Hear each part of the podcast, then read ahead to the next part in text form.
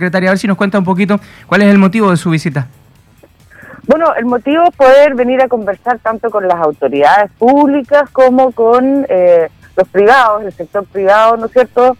Eh, y ver cómo podemos reactivar el turismo en esta región, saber qué es lo que necesitan, eh, qué es lo que podemos hacer para que el turismo realmente se, se reactive eh, este año y ojalá, digamos, sea solo este año o comienzos del próximo. Mm, eh, saber qué es lo que necesitan. ¿Cuáles son las necesidades más urgentes que le ha planteado el sector subsecretario en esta visita? Bueno, son varias, ¿no es cierto? Pero dentro de las que podemos destacar, eh, por un lado, ¿no es cierto?, está el tema de la, de la seguridad mm. eh, que se requiere para poder hacer turismo, ¿no es cierto?, donde están eh, los espacios públicos que los turistas, y no solamente los turistas, sino que también la gente que vive acá, requiere tener una seguridad para poder desarrollar sus actividades. Pero en otro término también están, por ejemplo, materias en términos de liquidez que necesitan los empresarios que en estos dos años y medio de pandemia que llevamos han tenido que endeudarse y para poder reactivarse obviamente necesitan poder tener eh, instrumentos de fomento y liquidez para poder volver a empezar. Y, y desde ahí, subsecretaria, la saludo em, en términos de perspectivas de turismo. Eh, sin duda, el Valle de Elqui es una zona de interés. ¿Algún eh, plan para ellos? ¿Alguna acción inmediata? Bueno, efectivamente, hola, Nidia, ¿cómo estás? Hola. Eh, la zona de interés turístico efectivamente es un instrumento muy potente que tenemos en la subsecretaría porque permite generar una gobernanza eh, público-privada con todos los actores relevantes del sector, que lo importante es que se ponen de acuerdo en un objetivo común para desarrollar el, turismo. ¿ya? Y, en ese sentido, ayer, por ejemplo, estuvimos eh, en el observatorio de Mamayuca, estuvimos inaugurando unas letras volumétricas. Eh, son cosas que, que van generando un producto, van generando un relato en torno a una experiencia que es lo que necesita el turismo. Y lo que trabajamos ayer, lo que hablamos es que se requiere la asociatividad con todos los actores de la distinta cadena de valor del turismo, ¿no es cierto? O sea, que puedan haber alojamientos, que pueda haber gastronomía, los tours estén todos asociados en torno al objetivo común de desarrollar la zona. Eh, subsecretaria, eh, sobre lo mismo, eh, hay una nueva visión del turismo post pandemia. lo hemos conversado con los actores del rubro en nuestra región. cambia el perfil del, turista, cambia la forma de hacer turista, de hacer turismo, perdón. ¿Hay una visión también desde el gobierno desde esta nueva perspectiva?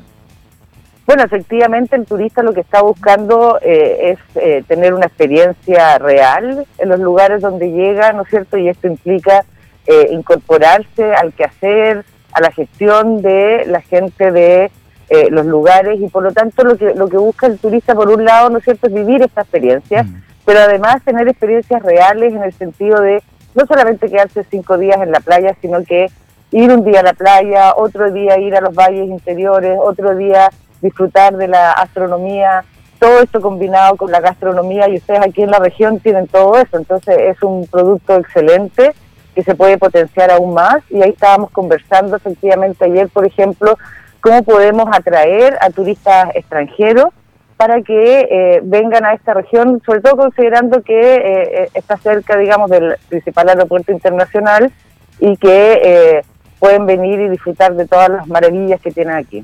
Eh, justamente de eso le iba a preguntar, perdón, eh, porque eh, durante la pandemia cambió el perfil del turista, lo hemos conversado muchas veces, era más turismo local, éramos los mismos chilenos, la misma gente de esta región que recorríamos nuestra propia región, o vecinos de otras regiones que venían a nuestra región para recorrerla. Se, se, acotó un poco el espectro de cuán lejos uno salía, pero ya las barreras se han ido abriendo, la pandemia no termina, pero sin duda las barreras se han ido eliminando.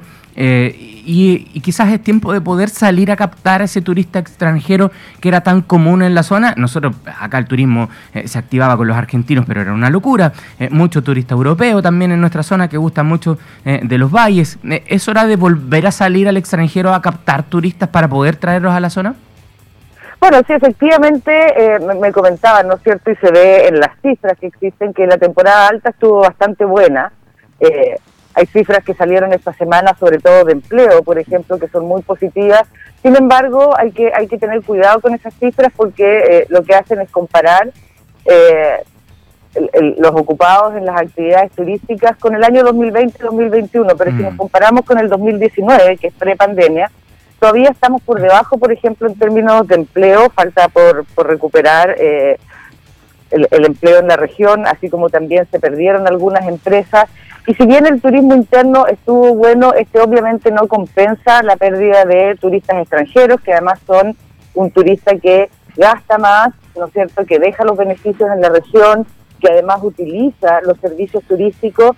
Así que efectivamente ayer conversábamos cómo eh, reactivar y salir al mundo con eh, los productos maravillosos que tienen acá, eh, que no son solamente los paisajes, que no solamente la astronomía, que obviamente es una región que tiene muchos privilegios respecto a eso, pero también cómo se combina con la cultura, con el relato de Gabriela Mistral, por ejemplo, cómo se combina con la experiencia del pisco y el enoturismo, eh, y la gastronomía. Entonces todo eso hay que combinarlo, hay que juntar la cadena de valor, hay que asociarse y trabajar en conjunto para efectivamente salir al mundo y presentar esta región que es muy potente en términos turísticos. Mm, ¿Y en la práctica cómo se logra? Porque nosotros hemos visto en la región eh, esfuerzos individuales, pequeñas agrupaciones. Eh, acá me están bombardeando con un montón de temas. Por ejemplo, eh, me dicen toda la que, lo que es la actividad del trekking, que está muy de moda. Viene mucho turista a, recorrer nuestra montaña, que es hermosa, pero hay problemas para, para mm, acceder a, a, los cerros, para poder hacer este tipo de actividades.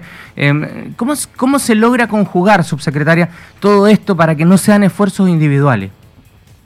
Bueno, por eso la asociatividad es muy importante. Nosotros aquí estuvimos recorriendo, eh, tanto con el Ceremi de Economía, Fomento y Turismo, con la directora regional de Cernatur, eh, porque el, esfuerzo tiene que ser combinado, ¿no es cierto? Eh, los privados se tienen que juntar y obviamente se tienen que poner de acuerdo. Los públicos tenemos una misión muy importante de efectivamente escuchar y ver qué es lo que necesita, pero también entonces tenemos que lograr después, eh, el turismo es muy transversal y nosotros tenemos un comité de ministros del turismo donde tenemos siete ministerios, obras públicas, vivienda, agricultura, cultura. Entonces lo que tenemos que hacer a través de, por ejemplo, instrumentos Corfo, lograr esa eh, asociatividad y poder generar productos que después se vendan, ¿no es cierto? Para eso están eh, los FNDR de marketing que tiene la Dirección Regional de Cernatur, que van a permitir empaquetar distintos productos y junto con servicios, ¿no es cierto? Y poder presentarle al turista una amplia gama de ofertas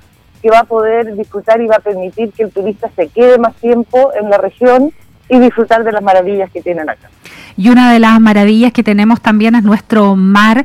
Eh, subsecretaria, usted viene a una actividad también en el puerto eh, de vacunación justamente al personal, pero eh, quiero preguntarle por la industria de los cruceros, que también estuvo bastante mermada, fue una de las primeras que a nivel mundial tuvo que parar y nosotros claramente como región de Coquimbo, en la comuna Puerto de Coquimbo, cerró sus puertas, se acallaron los mares, por decirlo de alguna manera. ¿De qué manera se está impulsando también? Eh, como decía Andrés, de alguna manera renovar la confianza mm. en el turismo internacional a través de los cruceros? Bueno, los cruceros son muy importantes. Eh, yo he conversado ya con, varias regiones, ¿no es cierto?, que tienen puertos. Y el crucerista es un turista que, si bien se baja del crucero, ¿no es cierto?, y recorre algunas cosas en la región, pero también sabemos que ese crucerista que alcanza a, tener una pequeña vista de lo que se puede ofrecer, Después vuelve con la familia, con amigos. El crucerista gasta 120 dólares eh, cuando, cuando desciende de los cruceros. Entonces, es realmente un impulso muy importante. Por lo tanto, nosotros estamos eh, a través del nivel central, ¿no siento, cierto? Eh, viendo cómo podemos ir trabajando con el Ministerio de Obras Públicas y otras instituciones. Vamos a ver cómo podemos efectivamente potenciar la industria de los cruceros, que es muy importante. Eh, eh, subsecretario, usted recién hablaba de un equipo interministerial. Eh, los cascos históricos están considerados, usted me decía, vivienda, obras públicas, por favor. Eh, nosotros tenemos uno de los cascos históricos más grandes, más hermosos, o al menos así lo era, de, de, nuestro país. hay también una visión de darle una mano, porque parece que los gobiernos locales no se están haciendo tanto cargo de ese tipo de situación. ¿Hay una visión de darle una mano a los cascos históricos también? Sí, efectivamente, acá tienen edificios maravillosos y eso hay que potenciarlo. Ayer conversábamos con el delegado presidencial de ver una, una política de recuperación de espacios públicos, ¿no es cierto?, que tiene que ver, por un lado, con la seguridad que pueden tener tanto los locatarios de distintos barrios, eh, de poder, por ejemplo, abrir hasta más tarde, eh, tener luminarias, eh, todo lo que implica la seguridad, pero eso tiene que ver también con una acción conjunta de recuperación de, eh, de fachadas, de los, como tú decías, ¿no es cierto?, de los cascos históricos. Eh, entonces, conversábamos eso ayer con el delegado porque es parte importante de el circuito turístico que puede tener y de la experiencia turística que puede tener eh, el turista que llega a la región. Finalmente, eh, también eh, enfocar un poco, Subse, a la industria. nosotros tenemos, y usted lo decía muy bien, tenemos tantas razones para que la gente venga a hacer turismo aquí, desde los cascos históricos que lo acabamos de mencionar, turismo astronómico, está el turismo gastronómico, tenemos bondades de la naturaleza que de por sí invitan a venir, tenemos todos los paisajes posibles en esta región que es tan hermosa apoyar también eh, a la industria. Recién usted decía eh, por ahí algún tipo de fomento a los que se han visto bien golpeados también. Efectivamente, bueno, y el presidente lo anunció en la cuenta pública, ¿no es cierto?, a través del programa Chile Apoya, vamos a desarrollar instrumentos que salieron específicamente para el turismo, porque el turismo, dado que es una industria que todavía no se recupera, como así ha ocurrido con otras actividades de la economía, el turismo todavía está ahí, entonces el turismo fue priorizado eh, junto con cultura, que van muy de la mano también, porque turismo y cultura son como hermanos. Eh, entonces, a través del programa Chile Apoya eh, hay instrumentos específicos y focalizados hacia el turismo y por lo tanto a través de ellos vamos a, potenciar y llegar eh, principalmente a las micro y pequeñas empresas mm. que en el caso del turismo un 97% de las empresas turísticas son micro y pequeñas, que son las que se vieron también más afectadas por la pandemia. Eh, muchas incluso desaparecieron, eh, ojo, en tiempos de pandemia, eh, capital humano que ya no se va a poder recuperar. se ha ido mucha gente a trabajar a otros rubros también, a propósito de la disminución de los turnos, porque se acotaron los, los horarios de trabajo, porque, en fin, una serie de situaciones. hay harta pega por hacer. Hay alta pega y bueno, como tú decías, eh, en esta región se perdieron 450 empresas que cerraron definitivamente y eso solamente la información estadística hasta el 2020. Falta ver qué es lo que ocurrió el 2021. Y en términos de empleo, eh, nuevamente la, cifra de esta semana, ¿no es cierto?, muestra un crecimiento de un 20%.